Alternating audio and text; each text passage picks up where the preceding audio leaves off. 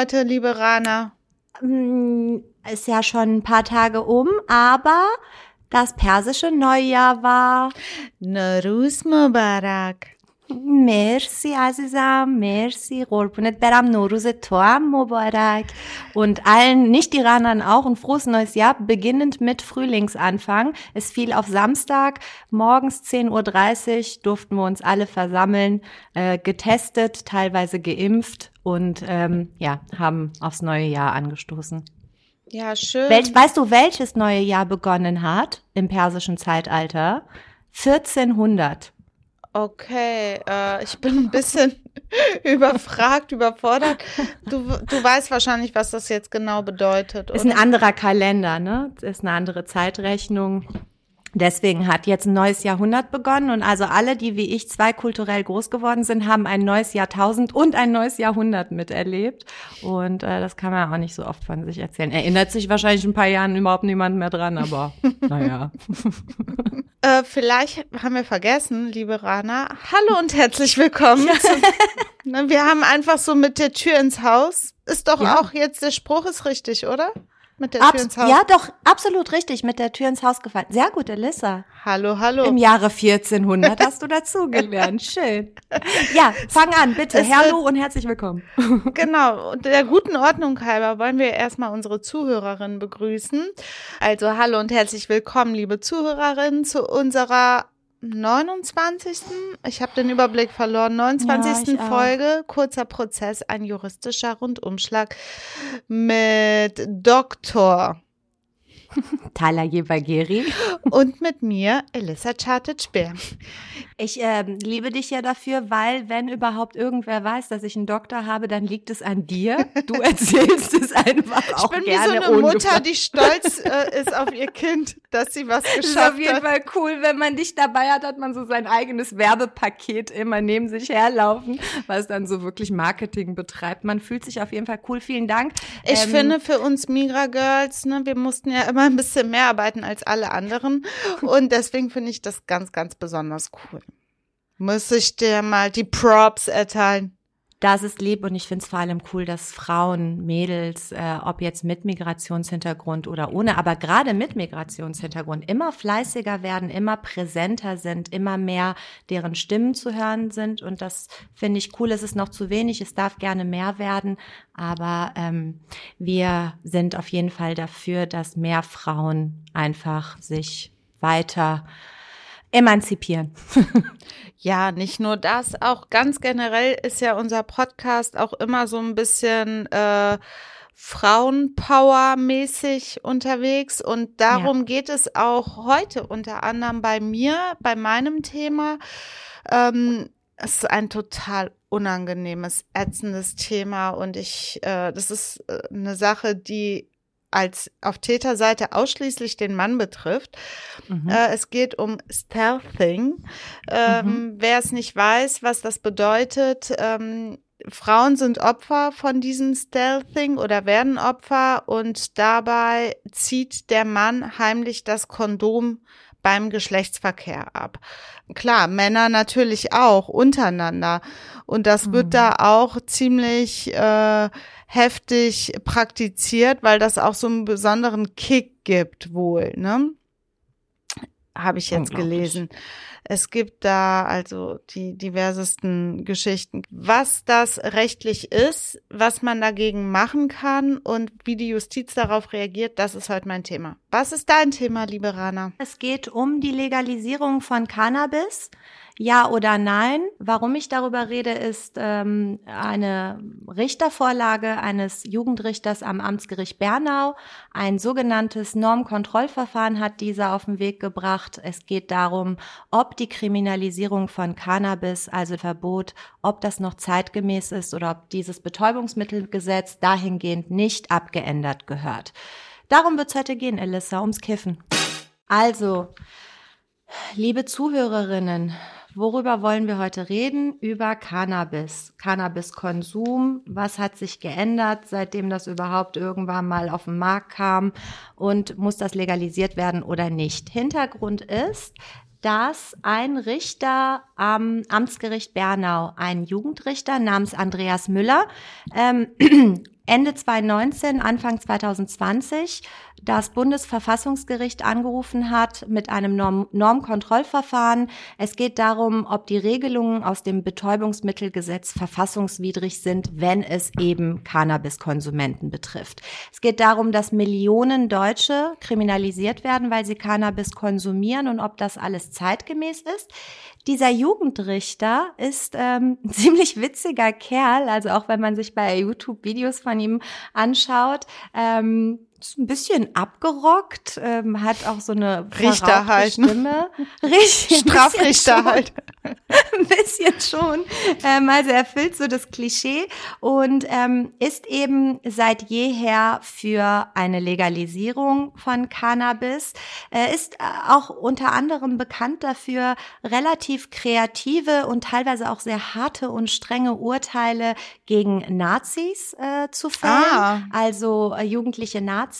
Ähm, unter das anderem, macht ihn schon mal sehr sympathisch, muss ich sagen. Absolut, absolut an dieser Stelle, wenn man gegen Daumen Rechtsradikale hoch. und Nazis ist, ist man nicht automatisch linksradikal, sondern einfach ein Mensch, ein guter Mensch.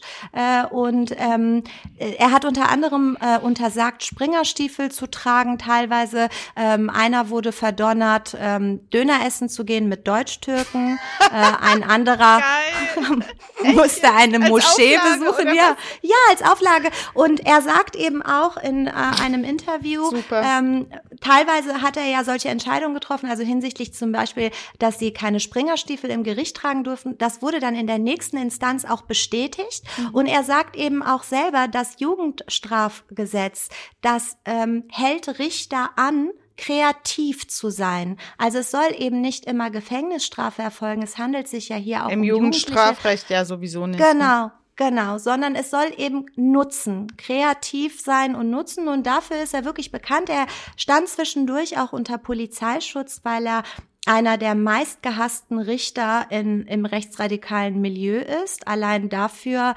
äh, ist es ja cool, also äh, kann man ihn ja feiern und er sagt auch, er war auf nichts so stolz wie darauf, dass er halt dort so meistgehasst ist. Also cooler Typ auf jeden Fall und ähm, hat schon mal ähm, 2002 beziehungsweise 2004 das Bundesverfassungsgericht angerufen und quasi ähm, gebeten, dass geprüft wird, ob das Cannabisverbot überhaupt noch irgendwie zeitgemäß ist und mit dem Grundgesetz vereinbar ist. Damals äh, ist Stopp mal ganz kurz für unsere mhm. Zuhörerinnen, die ja juristische Laien sind, äh, viele.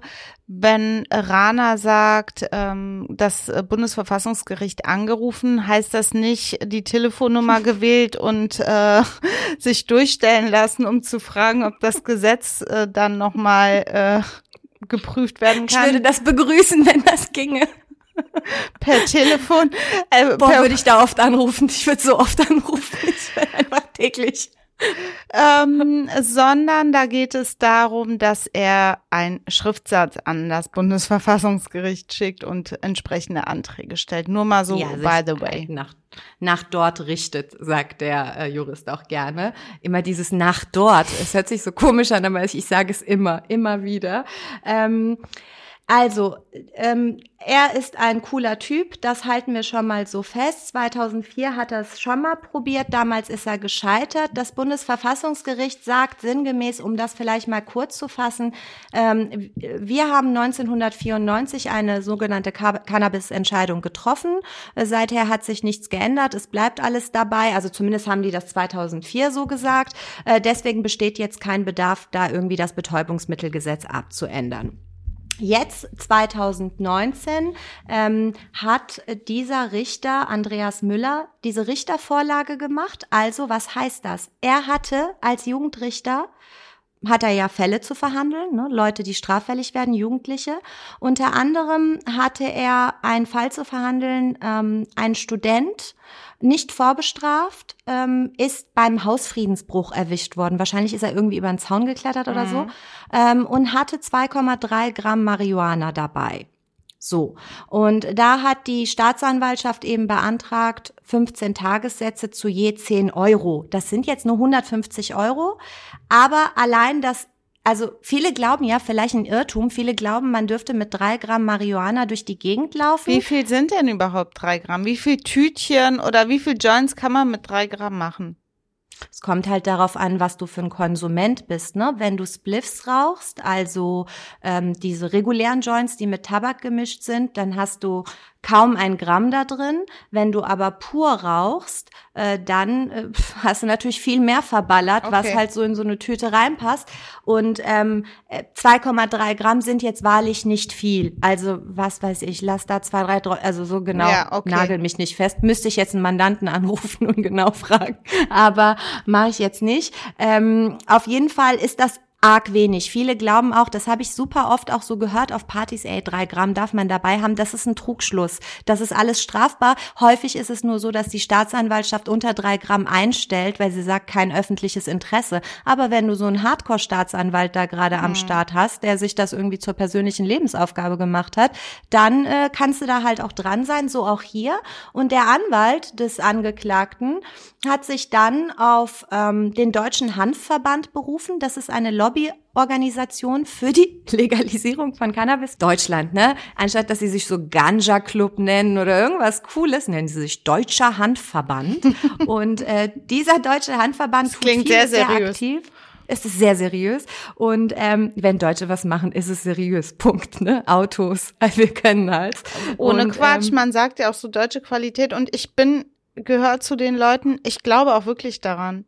Am liebsten ja. immer so deutsche Qualität da vertraue ich irgendwie drauf. Es ist wirklich so, ich finde, ähm, äh, und das ist jetzt frei von Wertung, sondern ich finde beides sympathisch. Ich merke das halt immer im Unterschied zum Iran.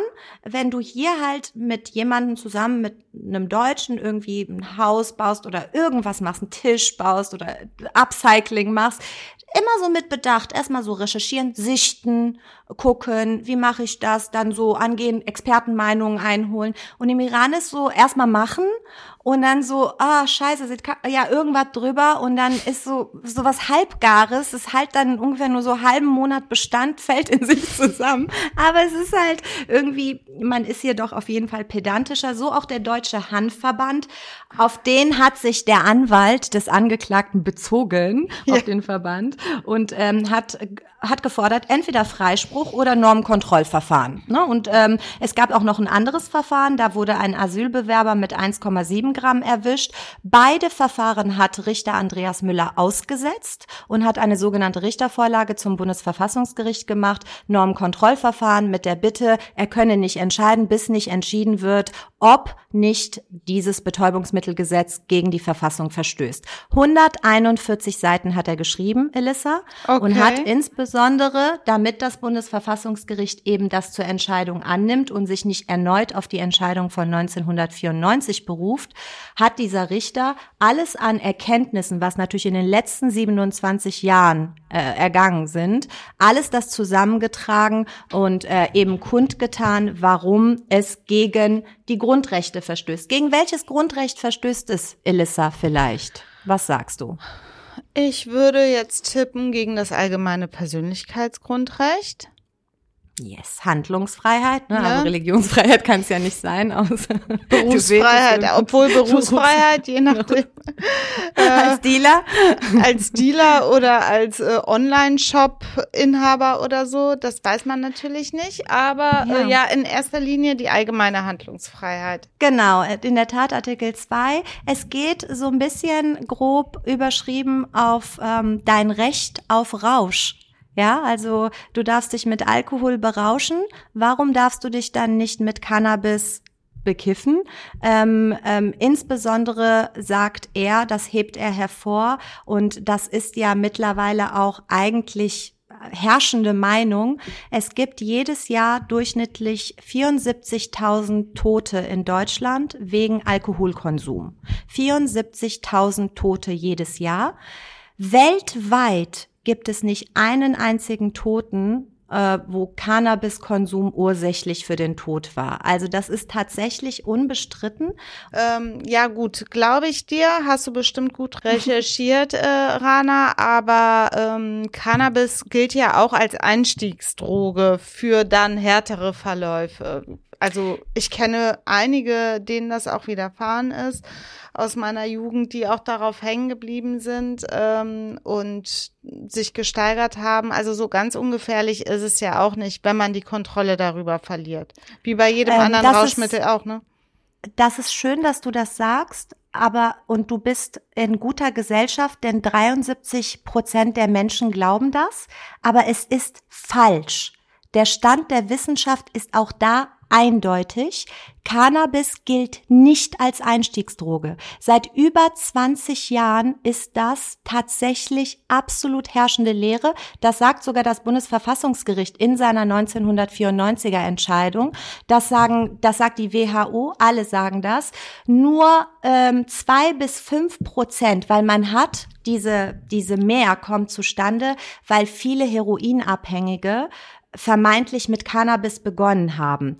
Aber es hat sich herausgestellt, dass nur zwei bis fünf Prozent der Cannabiskonsumenten später bei Dro harten Drogen landen. Also okay. 98 Prozent landen dort nicht. Und ähnliche Zahlen und schlimmere Zahlen hast du bei Alkohol auch. Ne? Also mhm. es gibt viele Leute, die mit Alkohol anfangen und sich dann zu härteren Drogen hocharbeiten, weil einfach der Rausch mit Alkohol nicht erreicht werden kann oder der Rausch so nicht passt. Fakt ist, dass Cannabis verteufelt wird, aber tatsächlich medizinisch und Ansonsten würde es nicht immer weiter überall auf der Welt legalisiert werden. Ne? Es ist einfach so, es ist medizinisch nicht so schädlich. Das mit diesen psychischen Erkrankungen, ja, gibt es, aber auch da gibt es Studien, die sagen, die Zahlen stimmen nicht, die bis dato kolportiert wurden.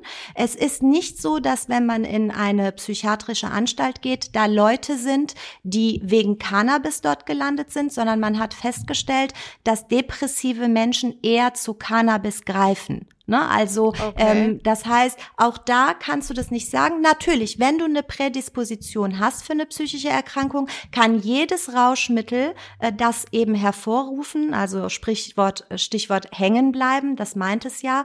Und ähm, das, das kannst du eben auch mit harten Medikamenten erreichen. Also all das hat dieser Richter aufgeführt in diesen 141 Seiten. Es ist sehr lesenswert. Ähm, genauso was der Deutsche Handver Handverband schreibt schreibt. Ja. Äh, du, du, hast, du hast aber im Vorgespräch, wir führen ja immer ein kleines, äh, kurzes äh, Jour fix Vorgespräch, genau. hattest du irgendwie, aber ich habe es jetzt nicht mehr auf dem Schirm, was über den Richter gesagt. Was ist denn das für ein Typ eigentlich? Genau, der selber, ähm, ihm ist das ein Anliegen. Er sagt, seit frühester Kindheit ähm, hätte er das so mitbekommen. Ähm, und sein Bruder ist auch äh, seinerzeit irgendwann in den 70er, 80ern im äh, Gefängnis gelandet, in der Just Justizvollzugsanstalt, ähm, wegen Cannabis. Er hat gedealt. Und ähm, aber was äh, zum Beispiel ja wirklich nicht wenig interessant ist in diesem Zusammenhang, der Vater äh, von Herrn Andreas Müller ist an äh, Alkoholmissbrauch verstorben. Also quasi der Alkoholkonsum hat den Tod herbe herbeigeführt und ähm, auch da deswegen sagt er, sei es ihm ein Anliegen, dass das Cannabis eben so verteufelt werde, wo doch Alkohol im Grunde genommen mhm. viel viel schlimmer sei. Ähm, und das darf man hier ab 16. Ne? Also auch er sagt, viele Leute, viele Legalisierungsbefürworter sagen, äh, natürlich unter 18 Verbot und man, man ist auch bereit, sich auf 21 zu einigen, ne? dass man sagt, kontrollierte Abgabe eben ab an Erwachsene ab 21 Jahren. Und, ähm, und das hat sehr, sehr viele Vorteile. Es hat einfach unglaublich viele Vorteile, wenn man es legalisiert. Zum einen würde einfach dieser massive Kostenapparat und auch diese Belastung der Justiz aufhören. Seit dem Betäubungsmittelgesetz gab es 10 Millionen Strafverfahren. 500.000 also Menschen sind im Knast gelandet wegen Cannabis. Also ich habe selber so ein paar Mandanten, wo es um mhm. ähm, den Verkauf von Cannabis geht.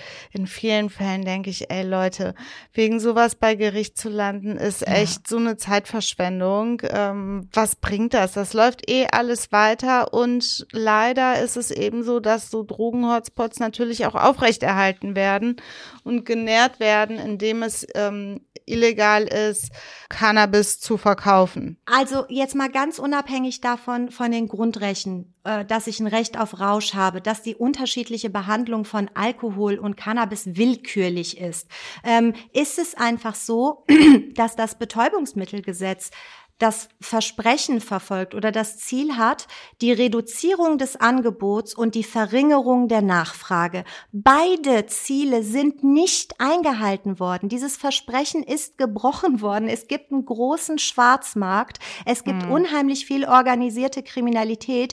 Der Jugendschutz kann null eingehalten werden. Null. Und all das, weil du eine Droge, eine vermeintliche Droge kriminalisierst, die nochmal einfach nicht de facto so gefährlich ist, wie du es zu suggerieren versuchst.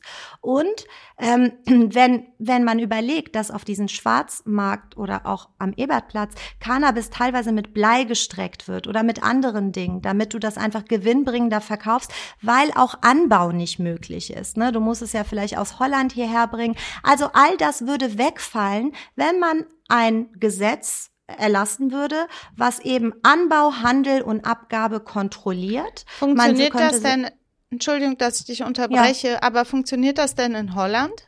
Super, seit eh und je hat das schon immer funktioniert. Man hat in Studien herausgefunden, dass zum Beispiel auch in Kanada, meine ich, durch die Legalisierung es nicht zu Mehrkonsum kam, sondern Ach, in tatsächlich Kanada ist auch legalisiert. Auch legal. Mhm. In vielen Bundesstaaten in Amerika ist es legal. Also es ist tatsächlich, es wird immer mehr und auch wir, wir haben eine Drogenbeauftragte der Bundesregierung hier in Deutschland, die ist also, also wenn es eine inkompetente Person gibt, dann ist das diese Person Daniela Ludwig, CSU. Wie sollte es auch anders sein, als hätte diese Partei jemals was Gutes hervorgebracht?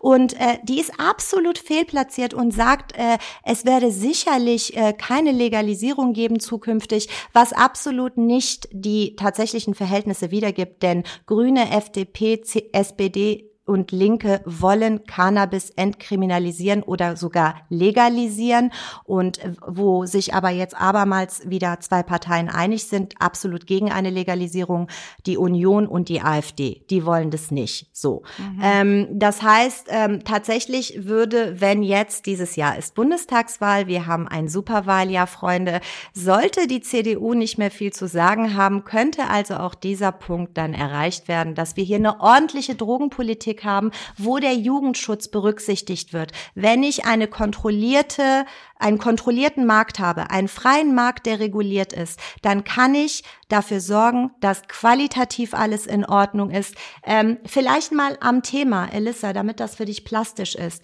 Letztes Jahr haben die Grünen äh, im Gesundheitsausschuss des Bundestages einen Entwurf eines Gesetzes vorgelegt, ein sogenanntes Cannabis-Kontrollgesetz. Okay. So. Und ähm, da haben nur die Linken zugestimmt, alle anderen waren nicht so ganz dafür, weil die Aber die, die sagen im Kern, ähm, gute Sachen. Ähm, die sagen eben auch, Erwerb und Besitz soll entkriminalisiert werden. Es soll ein freier Markt sein, aber reguliert. Ähm, es soll de facto so sein, dass Erwachsene ähm, kaufen, Cannabis kaufen und besitzen können bis 30 Gramm oder drei Hanfpflanzen. Übrigens, ich habe mit einem Mandanten letztens darüber diskutiert, man kann in europäischen Ausland Hanfsamen bestellen äh, mhm. nach Deutschland. Das wenn ist die erlaubt. nicht am Zoll, wenn die nicht am Zoll äh, abgefangen werden. Ne? Und wenn ja, Freunde, kommt ihr zu Elissa. Alles gut, wir klären das für euch. Äh, Elissa macht den strafrechtlichen Bereich, ich alles, was mit Straßenverkehr zu tun hat. wir sind die absoluten Vollpros und äh, ähm, werden uns dem Richter Andreas Müller anschließen, weil wir ihn sowieso cool finden, weil er Nazis ja, basht. Absolut. Ähm, aber ähm, äh, es ist so, wenn du eine Cannabispflanze hat, hast und die gut pflegst, einen grünen Daumen hast, kann die auch mehr abwerfen. Also so ein bisschen haben die Grünen hier, glaube ich, nicht ganz gut nachgedacht. Aber für den Eigenbedarf soll es erlaubt sein. Wichtig, Kinder unter 18 kommen da nicht dran. Alles wird kontrolliert, alles wird gesetzlich reguliert. Personen, die das verkaufen, werden kontrolliert. Das Personal soll Schulungen bekommen zur Suchtprävention. Ähm, das heißt, man hat strenge Werte Werbeverbote, man hat Cannabis-Fachgeschäfte. Der Onlinehandel soll nicht erlaubt sein, damit das eben nicht auswuchert. Und all das kann so wunderbar funktionieren. Man kann als Staat Steuern an, an, äh, einnehmen und es, es hat gezeigt, der Konsum geht eigentlich sukzessive zurück oder ebenso Leute in unserem Alter ziehen sich nach einem harten Tag bei Gericht vielleicht ein Joint durch, durch ja, why not? Also, ja, apropos, wo ist der Unterschied zum Cognac? Apropos, wo du das sagst, ich kenne ja super viele Eltern in den ähm, gentrifizierten Vierteln der Großstädte, Köln, Berlin, Hamburg, die äh, mega fertig sind mit ihren Kindern am Abend äh, einfach nur noch abchillen wollen und die statt Alkohol zu trinken einfach auf Joints umgestiegen sind, jiffen sich ja. abends ein, relaxen, Netflix and chill. Also es ist auch möglich, ohne dass man dann direkt in die kriminelle äh, Schublade gesteckt wird. Was du sagst, also grundsätzlich, ich bin, das weißt du ja, ein großer Drogenfeind. Äh, ich trinke zwar gerne ab und zu mal Alkohol, aber mit Drogen habe ich irgendwie, habe ich echt so, ein, so eine Anti-Haltung in mir. Trotzdem halte ich das, was du sagst, für richtig.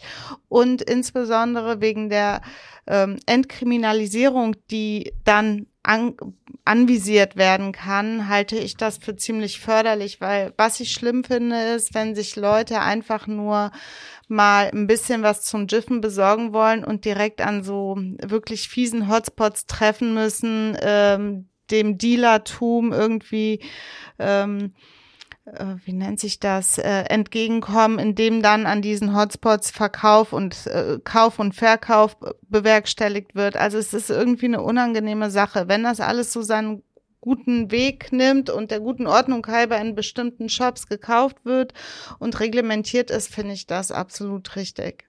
Ey, am Ende, Zum Zwecke der ehrlich, Entkriminalisierung einfach auch. Nicht nur das, also wir sind uns einig. Wir reden hier, ob es, und ich gehe auch bei Alkohol von einer Droge aus, wir reden hier über Dinge, die man idealerweise nicht macht. Es sind Rauschmittel. Also ähm, ich habe jetzt im Zuge der Recherche gelesen, dass irgendeine Schnickschnackbeauftragte auch sagt, Alkohol soll man bitte in Maßen oder idealerweise gar nicht konsumieren. Es Klar. ist eben, es geht auf die Speiseröhre, auf die Leber, es geht dir auf alle möglichen Organe. Natürlich ist Kiffen nicht nur gesund, auch wenn viele Krebspatienten zur Chemotherapie das nutzen, auch wenn es mittlerweile medizinisch ja verschrieben wird, auch in Deutschland legal. Ne, du kriegst medizinisches Gras. Wenn du einen Bandscheibenvorfall hattest, habe ich einen Mandanten, der kriegt Gras und der kann rauchen, wie er Bock hat, auf der Straße, weil er es darf.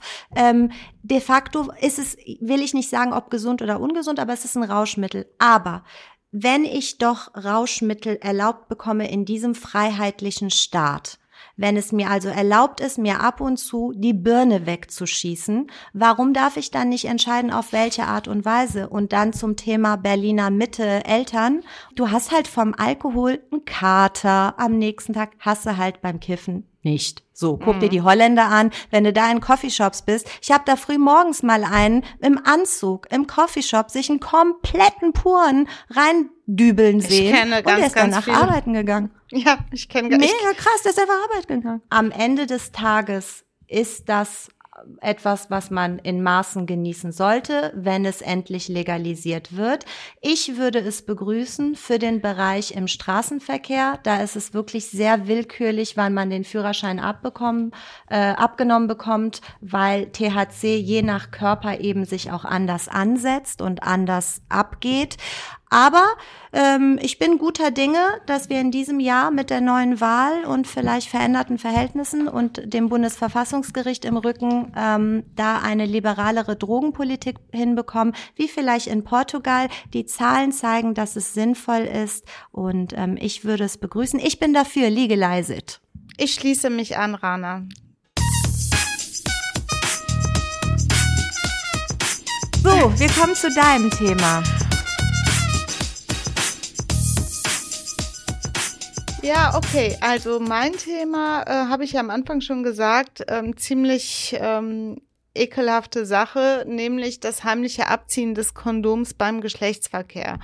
Ich habe mhm. eben schon gesagt, das heißt Stealthing. Ähm, es ist auf jeden Fall irgendwie in den letzten Jahren hat das für äh, ziemliche Schlagzeilen gesorgt. Äh, jetzt immer mehr.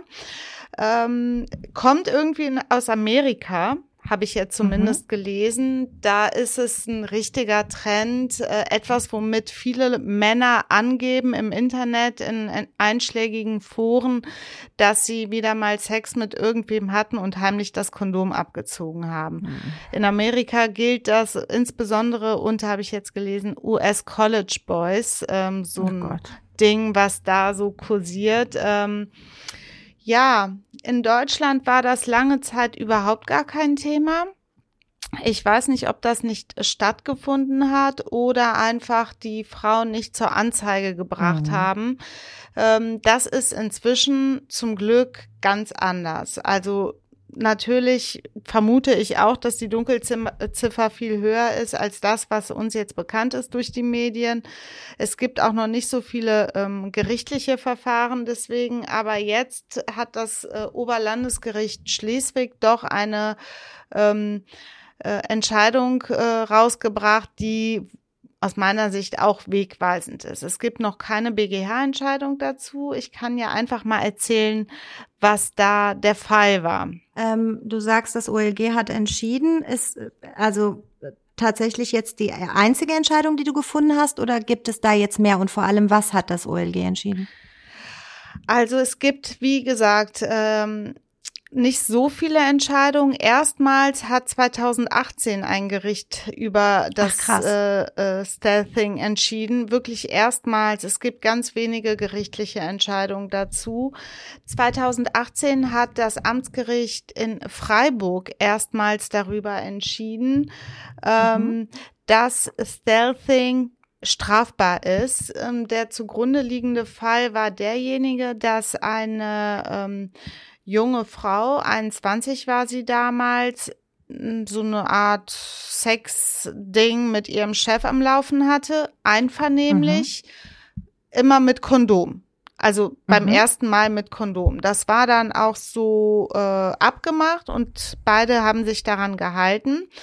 Es gab dann eine erneute Zusammenkunft, ähm, wo er dann so steht es in den Medien, um Sex gebettelt hat nach irgendeiner Firmenfeier. Die hatte eigentlich gar keinen Bock. Und dann haben sie doch Sex gehabt mit der klaren Bedingung, nur mit Kondom. Mhm. Das hat sie ihm gesagt. Ähm, er hat dann beim Stellungswechsel ähm, von hinten, das hat sie dann nicht gemerkt, das Kondom abgezogen und ist, hatte einen Samenerguss in ihr. Mhm. Ähm, die Frau ist dann glücklicherweise ähm, zur Polizei gegangen, hat das Ganze angezeigt und das Amtsgericht Freiburg hat dann den Chef äh, dieser jungen Frau im Juli 2020 wegen eines sexuellen Übergriffs zu neun Monaten Gefängnis verurteilt. Ui. Also schon äh, eine Haftstrafe. Zu Recht aus meiner Sicht. Dann hat also eine weitere dieser wenigen Entscheidungen hat das Kammergericht in Berlin gefällt. Es hat eine Bewährungsstrafe gegen, eines, gegen einen Bundespolizisten ähm, ausgesprochen, der das Gleiche, also auch Stealthing, mit einer jungen ähm, Polizeianwärterin gemacht hat. Die hatten also auch Sex.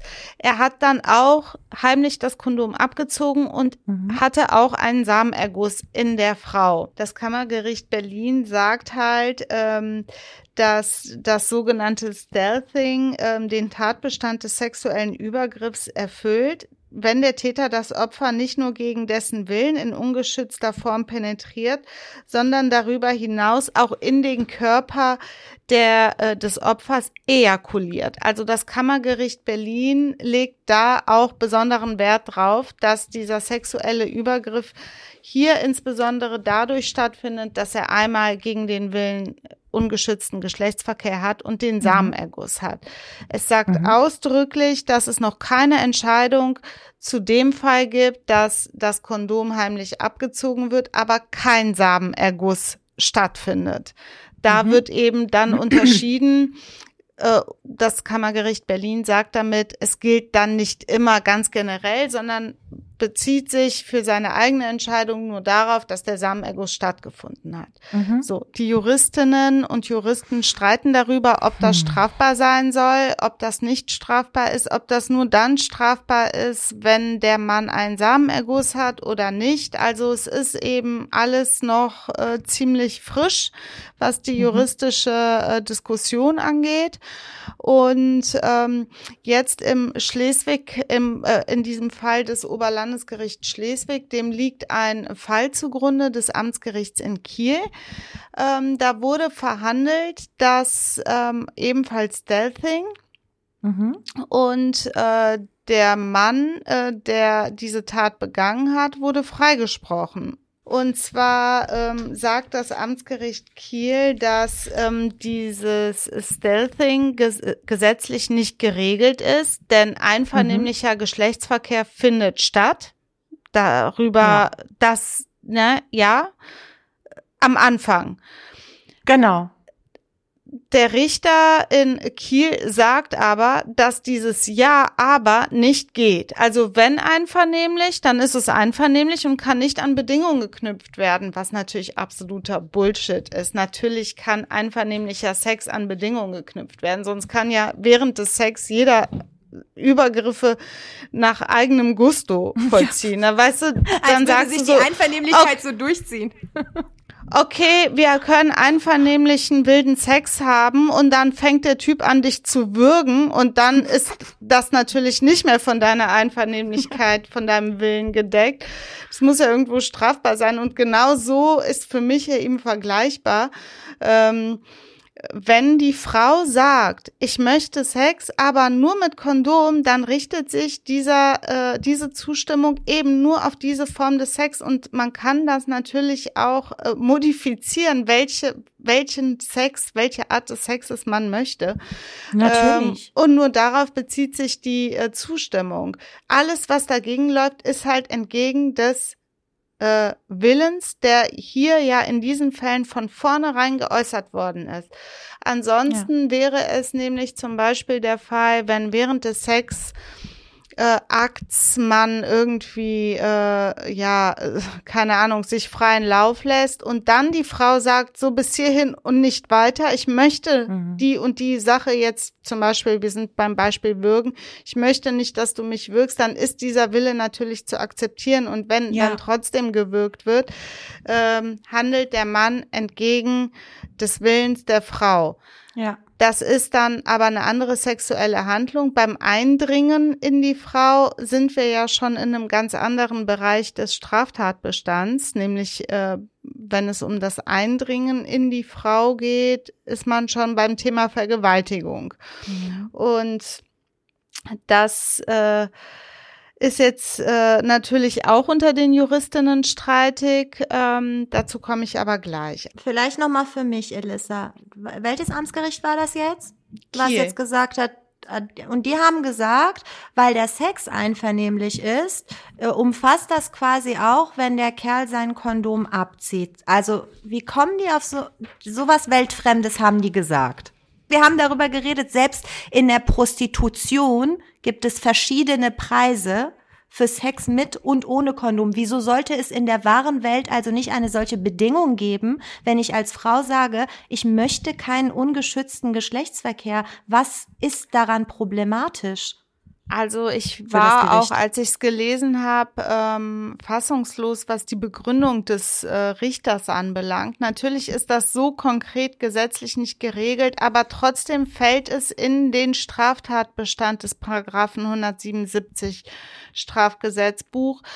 Ähm, der bekannte ehemalige BGH-Richter und Kolumnist äh, Thomas Fischer geht sogar weiter und hat seine Meinung in der Kommentierung auch geändert geht aktuell davon aus, dass es sich sogar um eine nach dem Strafrecht, nach den strafrechtlichen Voraussetzungen um eine Vergewaltigung handelt. Dann aber beim ja. Strafmaß, das dann berücksichtigt werden kann, dass ursprünglich der Geschlechtsverkehr einvernehmlich war und hinterher dann nicht mehr durch das Abziehen mhm. des Kondoms.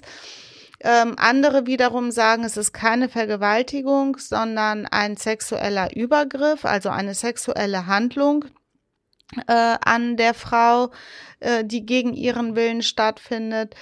Ähm, das sind so ganz generell die Einstellungen, die es dazu gibt juristisch. Ähm, das Amtsgericht Kiel, das, das möchte ich noch mal ganz äh, deutlich hervorheben ähm, hat hier so eine so einem Patriarchat ähnelnde ja. Äh, ja. Entscheidung getroffen, als wenn wenn die Frau sagt, ja okay, wir können Sex haben ungeschützten, mhm. dass es so eine äh, Generaleinwilligung ist in alles, was dann noch passiert und der Mann entscheidet, ob er dann mhm und wie er den Sex weiterhaben will. Es ist eigentlich unerträglich, so eine Entscheidung zu lesen.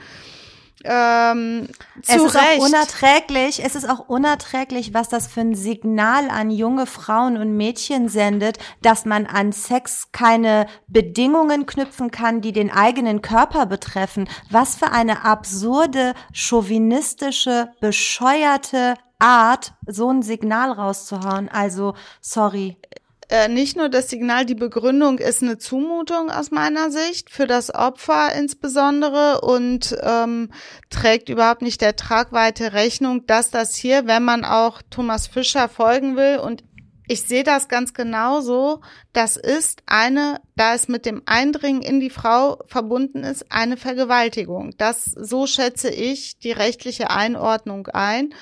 Und ähm, ich ähm, sehe das so wie du vielleicht, vielleicht für den einen oder anderen Zuhörer oder auch vielleicht für eine Zuhörerin. Ähm, letztlich geht es darum, darüber haben wir ja auch gesprochen, Elissa. Ich finde, das ist wichtig, das zu sagen. Ähm, Sex ist für beide Geschlechter oder für alle Geschlechter, auch für die non-binären Personen. Ähm, jeder darf für sich entscheiden, wie er etwas möchte. Und wir leben in einem Zeitalter, wo es auch einfach nur Sexualkontakte gibt, ohne Beziehung, ohne Ehe, ohne gemeinsame Zukunft. Da muss ich doch erst recht mich selbst und andere schützen dürfen. Und da muss ich eben auch solche Bedingungen stellen dürfen. Und da darf sich niemand über meinen Willen hinwegsetzen. Tut er das, vergewaltigt er mich. Das muss man mit aller Deutlichkeit sagen. Ich sehe das genauso. Ähm, der Richter in Kiel offensichtlich nicht. Er sagt dann sogar in seiner Begründung, ähm, dass wenn es dann eine Vergewaltigung oder ein sexueller Übergriff wäre, also von Vergewaltigung spricht der ja sowieso nicht, ne, in dem mhm. Fall. Er sagt, wenn das Abziehen des Kondoms trotz vorheriger klarer Vereinbarung auf Sex mit Kondom wenn das Abziehen des Kondoms ein sexueller Übergriff ist, müsste im Umkehrschluss auch das Aufziehen eines Kondoms ein sexueller Übergriff sein, wenn die Frau ganz klar vorher sagt und die Vereinbarung dahingehend lautet, wir haben ohne Kondom Sex. Ach Gott, ist nicht. also da, ich denn? finde, das ist so eine verkehrte Welt, so eine verkehrte Sicht auf die Dinge, denn wenn die Frau, ich rede jetzt mal explizit von der Frau und nicht äh, vom schwulen Mann, sondern ich äh, re reduziere das jetzt einfach mal auf die Frau. Wenn die Frau ihren Körper schützen will gegen äh, ungewollte Schwangerschaften, gegen mhm. Geschlechtserkrankungen, wozu natürlich auch HIV gehört, was ja nun mal das Schlimmste an Geschlechtserkrankung ist. Ähm, kann das nicht verglichen werden mit der mit dem Vergleich, äh, den der Richter da bringt, dass das wenn die Frau ungeschützten Gesche Geschlechtsverkehr will, dass es dann auch ein sexueller Übergriff ist, ein Kondom aufzuziehen. Also es so ist wirklich ein Bullshit, echt. Es ist wirklich Bullshit. Das äh, Oberlandesgericht Schleswig hat auf jeden Fall ziemlich ähm, richtig darauf reagiert und hat gesagt. Wahrscheinlich doch, mit ist Bullshit, hat es wahrscheinlich gesagt, oder? Bitte.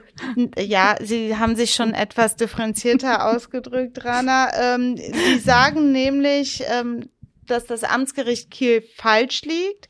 Die mhm. Rechtslage ist anders. Es ist strafbar, was dieser äh, Mann gemacht hat. Das der Staatsanwalt und die Nebenklägerin haben übrigens Rechtsmittel eingelegt gegen dieses Urteil.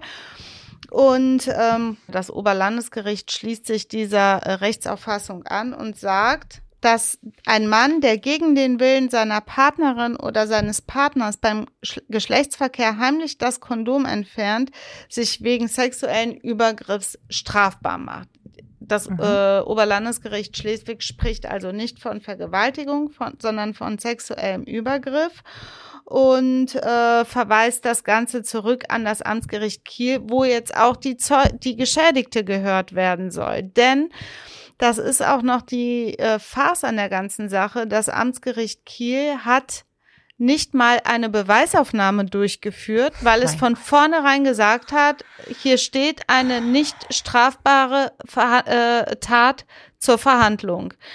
Das Amtsgericht Kiel wollte am Anfang nicht einmal die Hauptverhandlung zulassen gegen den Typen, gegen den Täter. Äh, erst auf die Beschwerde hin ähm, an das Landgericht in äh, Kiel wurde das Ganze dann doch verhandelt. Der Richter hat dann aber gesagt, ich eröffne die Beweisaufnahme nicht. Die Nebenklägerin hatte keine Gelegenheit, als Zeugin dort gehört zu werden, sondern es wurde von vornherein gesagt, das ist hier eine nicht strafbare Handlung. Jetzt wird das Ganze also nach der Entscheidung des äh, Oberlandesgerichts Schleswig wieder zurück ans Amtsgericht Kiel verwiesen, wie ich gerade schon gesagt habe. Da wird dann die Beweisaufnahme durchgeführt und da wird der Sache dann hoffentlich angemessen Rechnung getragen, indem äh, die Beweisaufnahme anständig durchgeführt wird und der Nebenklägerin auch Gehör geschenkt wird. Denn das ist auch für sie als Opfer einer solchen Tat, eines solchen sexuellen Übergriffs äh, von aus der einen Perspektive, aus der anderen Perspektive eines einer solchen Vergewaltigung ist das natürlich ganz, ganz schrecklich, auch in psychologischer Hinsicht hier nicht mal die Möglichkeit zu kriegen, äh, gehört zu werden und auch sich anhören zu müssen vom Amtsgericht in Kiel, das ist gar keine Straftat, was dir widerfahren ist, weil du wolltest Sex, du hast Sex bekommen, ob mit Kondom oder ohne Kondom, ja. äh, friss oder stirb. Friss oder stirb ist auch scheißegal. Ist ein bisschen so wie, äh, du hast einen Minirock getragen, selbst schuld, dass du vergewaltigt wurdest, ne? Also passt so ein bisschen in dieses Narrativ wenn man es äh, auf die Spitze treiben will, ja. Für alle Zuhörerinnen möchte ich sagen, oder wenn ihr jemanden kennt, der sowas mal widerfahren ist oder in Zukunft widerfahren sollte, geht zur Polizei, erstattet Strafanzeige, erlangt wieder Kontrolle über das Ganze ja.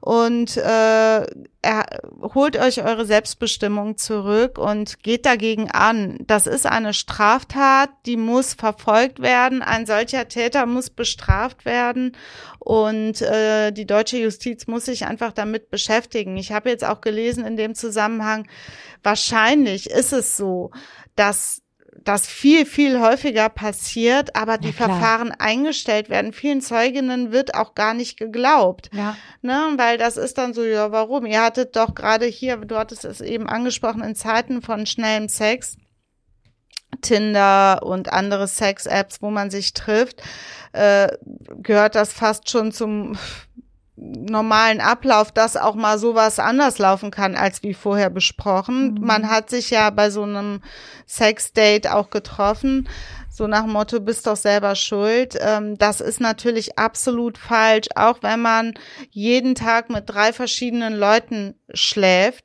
ähm, hat man noch immer den Anspruch und das Recht, selber zu bestimmen, wie man den Sex haben möchte. Und wenn jemand so dermaßen über deine Grenzen geht, wie gesagt, es ist auch immer mit ungewollten Schwangerschaften und Geschlechtskrankheiten äh, verbunden die einen ein ganzes Leben lang begleiten können, dann bringt es zur Anzeige und ähm, verfolgt die Täter oder lasst die Justiz die Täter verfolgen. Absolut, das ist auch, das ist nicht nur ähm, das, die, die Pflicht der Frau für sich selbst, sondern auch für die Gesellschaft. Ich möchte nicht, dass wir hier so Verhältnisse haben wie in den USA. Ich meine, über diese Colleges und was da an Vergewaltigungen passieren, die nie zur Anzeige gebracht werden, gibt es ja hinlängliche Berichte. Aber was ist das bitte für eine Art? Warum? Das ist ja, hat ja was mit Machtgefühl zu ja, tun, natürlich. dass der Mann glaubt, sich deinem Willen einfach widersetzen zu dürfen. Und Entschuldigung, das darf kein Mensch. Und es muss aufhören, dass Männer glauben, diese Position irgendwie, weil sie so sozialisiert worden sind. Auch hier im westlichen Abendland ist es immer noch so. Wir haben fast überall ein Gender Gap und ähm, das ist einfach, es ist unsere Pflicht, unsere Pflicht als Frauen, dass wir auch verantwortlich andere Frauen sorgen und dazu, dass unsere Anzeige dazu führt, dass der Kerl irgendwie eine Strafe abbekommt und sich das das nächste Mal einfach gut überlegt, so einen Scheiß zu machen. Also ich kann mir vorstellen, dass die Hürden hart sind, weil du musst ja hast du mir ja erklärt im Vorfeld, man muss ja irgendwie kundtun, dass man vorher schon kenntlich gemacht hat, dass man geschützten Geschlechtsverkehr haben will. Klar, aber wenn man, wenn man eine glaubwürdige Person ist und das da auch so als Zeugin schildern kann, ja. wie es gelaufen ist, ähm, dann hat man auch gute Chancen. In dem einen Fall habe ich jetzt auch gelesen, hieß es, ähm, das Kondom sei geplatzt von, ne, mhm. äh, der, er hätte auch, könnte nichts dafür.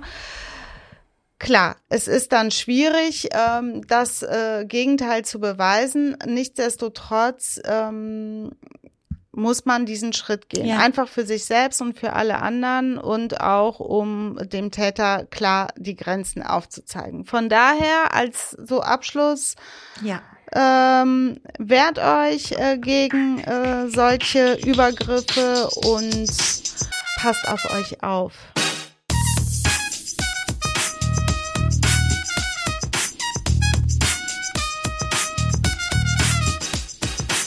Das war die 29. Folge Kurzer Prozess, ein juristischer Rundumschlag mit dir, Elissa Chartic-Bär und mir, Talaye Bagheri.